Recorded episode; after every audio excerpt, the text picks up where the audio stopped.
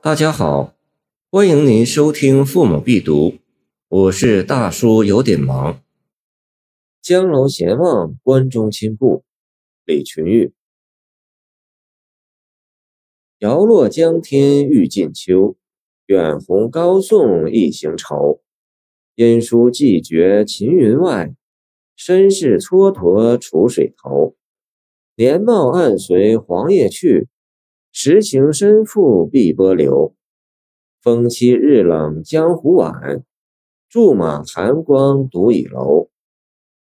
李群玉，公元八百零七年至八百五十八年，字文山。李州人，今湖南澧县。太和二年（公元828年），举进士不第，仕漫游，足迹遍及江表、行州、巴蜀以及月桂。湖南诗人李群玉，轻才旷逸，不乐仕进，见元代新闻房《唐才子传》，其诗多写登山临水、怀人送归之事。并在其中寄托自己羁旅坎览、壮心难酬之情。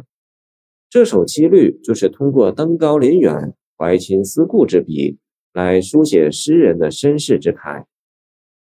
首联以景语发端，欲叙事写情于其中。摇落江天欲尽秋一句，去时令而以景语出之。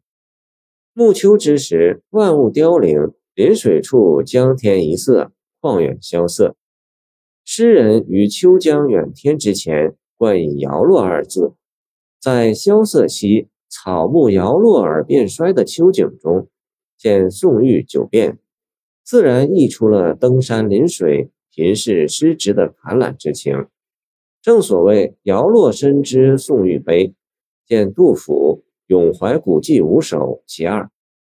这一句对景兴起，寄情高远。然读者眼前已然浮现出秋怀迎节的诗人身影。远鸿高送一行愁，瞬间首句描绘秋色。辽阔的江天中，一行北雁向南飞入诗人视野。如果说摇落江天还只是大笔写意的虚景，那么这一句则是以实相补，于一虚一实中抓住楚地暮秋最具特色之景。将这幅楚江秋意图绘得景高意远、神完气足，由秋暮而及争艳，由争艳而顿生愁情。这一愁字既呼应摇落二字，又为中间两联写情透露先声。中间两联书写摇落之愁情，以音书身世、年貌、实情四桩心事，层层递进。足成深入的书写诗人心中婉转百结的悲哀。鸿雁由北而来，撩动了诗人的乡愁。经过关中的鸿雁，可否带来亲朋故旧的书信？人言雁足传书，果其真乎？诗人引领以望空中争雁，刹那间心中升起一线希望。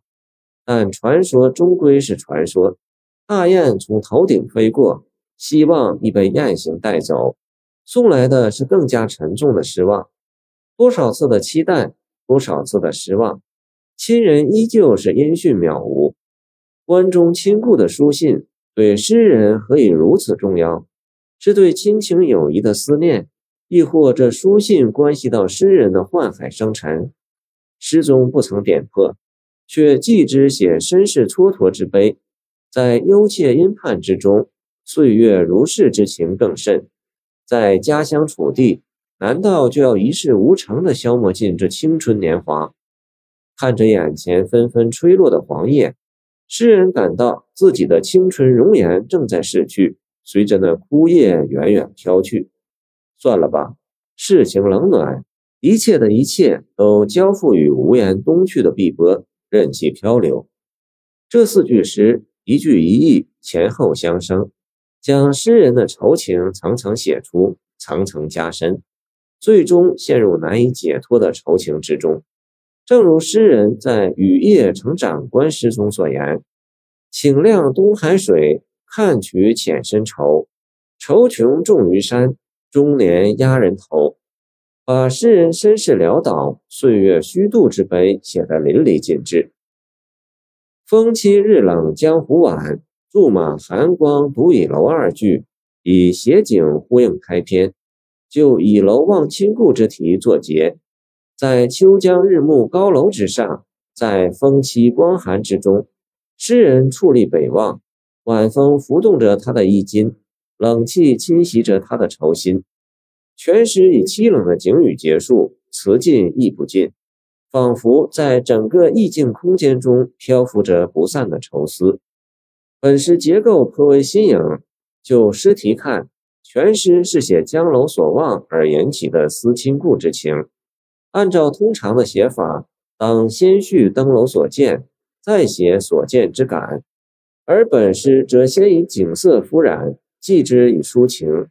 结语方才点题，在四句景语中插入四句情语，这种写法有意识地打乱叙述时序，看似不合常规，但作者却巧妙地利用空间构图关系，将景语与情语融为一体，利用情景之间的粘合力，把写景和言情结合在一起，形成独特的表情风格。首联写景。却以“摇落”二字使景语成为情语，颔联、颈联言情，却不脱闲望之景。秦云、楚水、黄叶、碧波皆眼前景。尾联会景，用凄、冷、寒等字染色，将诗人心中对身世实情的凄凉之情，用感官形式赋予景物，在临高望远之中含不尽之意。这样。全诗的一切景语都成为情语，而一切情语又都以景语出之，情景浑然，很好的表现了感情。谢谢您的收听，我的 QQ 号码幺七二二九二二幺三零，欢迎您继续收听我们的后续节目。如果你喜欢我的作品，请关注我吧。